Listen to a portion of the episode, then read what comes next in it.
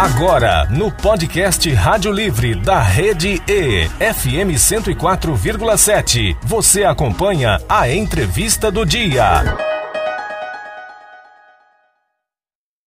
Piracema, período de defesa das espécies, começa a partir da zero hora de domingo, 5 de novembro, em todo o território de Mato Grosso do Sul, seguindo o que determina o decreto 15.166 de fevereiro de 2019. Dessa data até 28 de fevereiro de 2024, está proibido qualquer tipo de pesca nos rios sul-mato-grossenses. Para falar mais sobre o assunto, a gente conversa agora com a capitã e assessora de comunicação da Polícia Militar Ambiental, Tamara de Brito Moura. Bom dia, Tamara. Bem-vinda ao Rádio Livre. Bom dia, obrigada. Bom dia a todos os ouvintes. A gente está bem pertinho, né, do início da Piracema. O que muda para os amantes de pesca, né, nos rios em Mato Grosso do Sul? Então, a partir do dia 5 de novembro, nos rios do estado, a atividade pesqueira ela para, né? Um período de suspensão, um período de defeso. Então está proibido a pesca, qualquer tipo de pesca profissional ou amadora e desportiva mesmo de barranco, com vara de bambu, de espécies nativas e exóticas, realmente é uma pausa na atividade pesqueira no estado. E aqueles, né, é, algumas populações que vivem, né, do, do, do sub, sub, subsistência da pesca, para essa população ainda é permitido? Sim, nesse caso da pesca de subsistência, ou seja, o meio de alimentação é aquele, é permitido. Porém, o pescador nesse caso, que são a, a população ribeirinha, né, aquela população que vive às margens do rio, ele não pode estocar o pescado. Então ele vai lá, ele conseguiu pegar um peixe para sua alimentação de sua família, mas ele não pode pegar alguns peixes para estocar, isso aí não é permitido. A gente tem um feriadinho aí, né, no meio da semana, antes, né, desse período, então quem tiver que pescar tem que aproveitar o feriado agora, Sim, né? Sim, é, acho que é a última oportunidade de pesca aos amantes de pesca, principalmente a parte esportiva aqui dentro do estado, que é muito intensa, é nesse feriado do dia 2. Capitã, bom dia. O que os estabelecimentos comerciais e também os pescadores profissionais que já possuem um estoque de peixe nativo precisam fazer para não ter nenhum tipo de prejuízo nesse, nesse período aí? Então, para quem é comerciante ou pescador profissional, tem até o dia 10, 7 desculpe, de novembro para fazer a declaração. Então, no site do Imasul, tem, ele consegue entrar no link e fazer a declaração do seu estoque.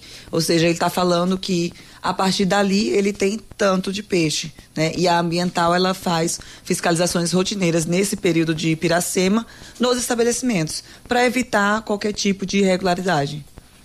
Eu já ia perguntar justamente sobre essa fiscalização, né? Como é, como é que vai ser o trabalho em todo esse período?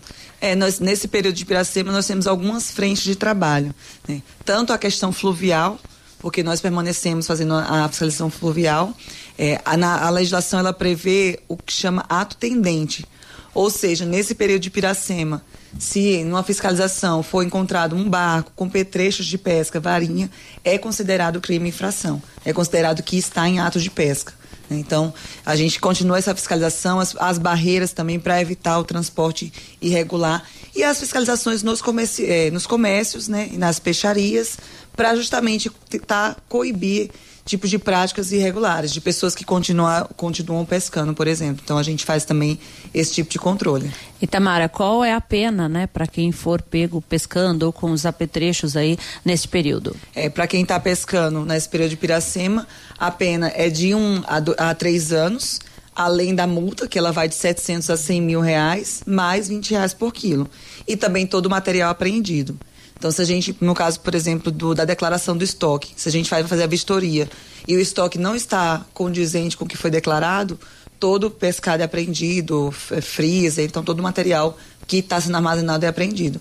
Da mesma forma que se na fiscalização a gente encontrar um, alguma embarcação, né, nesse período de Piracema com petrecho de pesca, além da multa e da, da autuação e da, do crime, né, que ele vai responder, também todo o material, barco, motor, tudo é apreendido. Agora nós temos uma informação aqui de que no Rio Paraná, no, no, leito do Rio Paraná, a piracema começa mais cedo, é isso sim, mesmo? Sim, o Paraná ele tem uma legislação própria, o Rio Paraná. Então no dia 1 de novembro já inicia a piracema. E, e, mas o final é, coincide até o dia 28 de fevereiro. Aqui no nosso estado, o Rio Paraná fica qual região ali, capitão? Pega a região de Três Lagoas, né, divisa do estado, aquela região de, de Três Lagoas, é a bacia. Nosso estado ele tem duas bacias, né, do Paraguai e a do Paraná. Então, a região ali de Três Lagoas é um dos principais pontos pesqueiros de atividade de pesca é, turística no Rio Paraguai, oh, desculpa, no Rio Paraná. Então começa dia 1 de novembro, é importante que os pescadores então dessa região saibam que não tem mais um, um, um feriadinho, né? aí para pescar. Aí esse pessoal, eles devem ter aproveitado o final de semana sim, o são a última pescaria. Aliás, né, falando de, de feriadinho, algumas pessoas que querem aproveitar o feriado para pescar, mas embora esteja liberado, tem que tomar alguns cuidados, né? Sim. Para fazer atividade de pesca desportiva, amadora aqui no estado, tem que ter a licença de pesca, a autorização, que é emitida no site do IMASU. Tem que respeitar a cota né, de um exemplar e cinco piranhas. E a questão dos petrechos, que tem petrechos que são proibidos, como tarrafa, rede, anzol de galho. É permitido somente para o pescador, para o profissional, né, dentro de um limite de oito, devidamente identificado. Então, nós temos o nosso decreto, que é o 15166, um decreto estadual que traz toda essa essas informações, inclusive locais que são proibidos, por exemplo, das cachoeiras é proibido realizar atividade de pesca.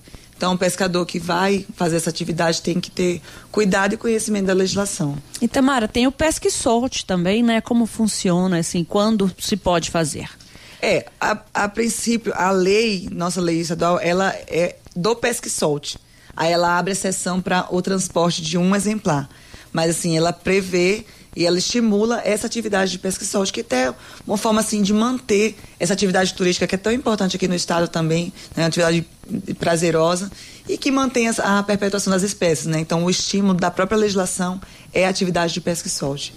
Porque você já pesca e já solta ali para aquele, aquele peixinho continuar na nossa, na nossa natureza, a né? Nossa natureza. Por isso também que existe a piracema, ou esse período de defeso, né?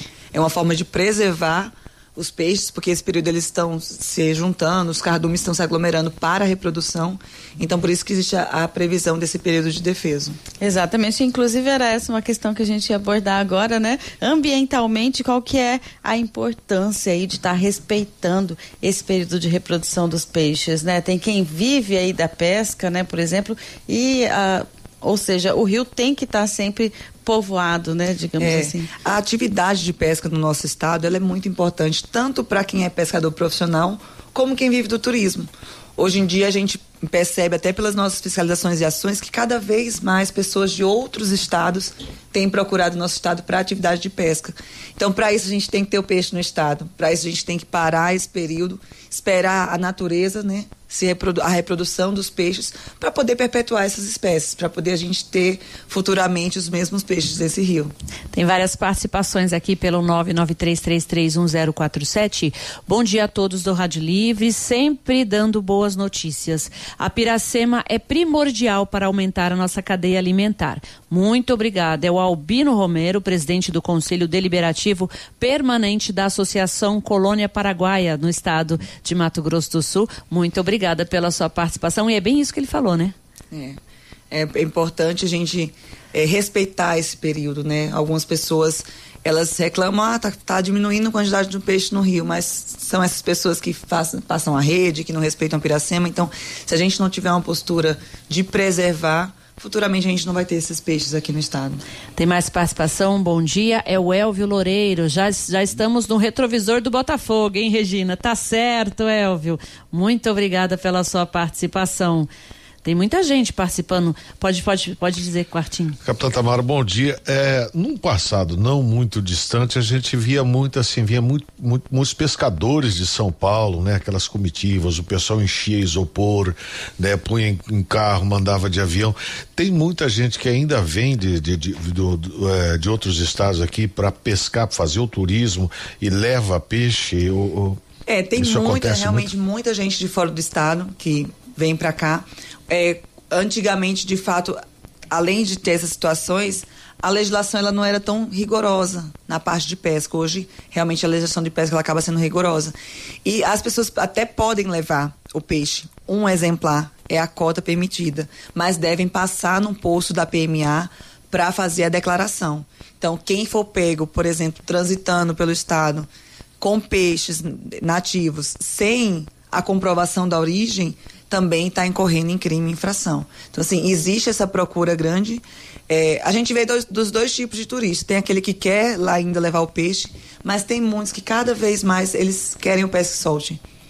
É, é só pelo prazer de estar ali, de pegar o peixe, tirar aquela foto e soltar de volta no rio. A gente está tá vendo, percebendo isso também. E é, fora os grupos de pesca que têm aumentado no estado, pescas femininas, grupos de pescas de casal. Então, assim, realmente é uma atividade turística que cada vez mais tem agregando pessoas nessa, nesse tipo de lazer, né? Tamara, quando a gente fala em pesca e solte, tem que ser uma coisa meio rápida, né? Porque o peixe não pode ficar muito tempo fora. Sim, sim. É tanto que a própria lei fala da soltura imediata, né? Porque tem todo o estresse do animal, a falta de oxigênio por ficar fora da água. Então, é realmente aquele pescar aquela foto rápida e devolver o peixe para que ele consiga se recuperar. Tem uma participação aqui, ó, é o Percival Lelo, ele diz: semáforo da José Antônio com a Cândido Mariano estão parados no amarelo, deve estar intermitente, né? Pensa no tumulto aqui. Obrigada, Percival, pela sua mensagem. Você que está por aí, perto da José Antônio com a Cândido Mariano, tome muito cuidado. São 7 horas e 57 minutinhos. Tamara, para a gente encerrar, e se por um acaso eu estou passeando por aí vejo alguém pescando, eu posso denunciar e para onde? Pode sim, pode denunciar. A gente sempre passa é, o 190, né, para como telefone, porque a, a nossa ambiental ela está presente. Nós temos 26 subunidades espalhados, cada uma com seu contato. Então, se você ligar no 190, a polícia local vai direcionar qual seria a ambiental que atenderia aquela solicitação. Né? Mas pode sim e deve né, denunciar. A gente pede a, a, colaboração das pessoas mesmo, porque sozinho nós não conseguimos né, preservar. É, é muito grande é muito o Estado para cuidar, né? E assim, todos nós temos responsabilidade com o meio ambiente. Então, quando você vê algo errado, quando você ensina o seu filho que é o certo, você está contribuindo para o meio ambiente também. Então, se tiver alguma situação, pode ligar no 190, pode denunciar. Tá certo. Então, esses dias, inclusive, ia comentar aqui eh, a região do lago, da Lagoa Itatiaia, tem alguns aventureiros ali que é, coloca a varinha ali para pescar. Tem peixe na Lagoa Itatiaia? É, a Lagoa Itatiaia ela é uma situação bem atípica. Não é, ela, não, não, ela não entra dentro da legislação, porque ela não é um lago que tem conexão com o rio, por exemplo. Mas, por incrível que pareça, a gente já viu sair peixes lá, inclusive caixara grande. E realmente, de vez em quando eu passo lá e vejo um pessoal com varinho se pega realmente tanto peixe assim, não sei, mas o pessoal ali tem esperança. De repente é só o prazer de ficar ali, né, na beira, do... na beira do lago. Traíra tem bastante, né? Ah, isso todo lugar. Todo lugar tem, né? Esses locais assim tem mesmo, traíra. Olha, tem várias partes. Ali no Tiradentes deve ter bastante, viu, Cartinho? Eu sei. Tá, tá certo. certo, 7h59 nós conversamos com a capitã e assessora de comunicação da Polícia Militar Ambiental, Tamara de Brito Moura. Tamara, muito obrigada pelos seus esclarecimentos aqui na Rádio Livre. Um ótimo dia, uma ótima semana para você. Muito obrigada, obrigada pela oportunidade. A gente sempre gosta de estar conversando sobre isso para orientar a população. E a gente quer frisar que a pesca ela está fechada, independente se é espécie nativa, se é espécie exótica. O ato de pesca no estado está encerrado até o dia 28, estará, né? No caso, a partir do dia 5 até o dia 28 de fevereiro. Fica a dica, né? Você conferiu a entrevista do dia no podcast Rádio Livre da Rede E FM 104,7.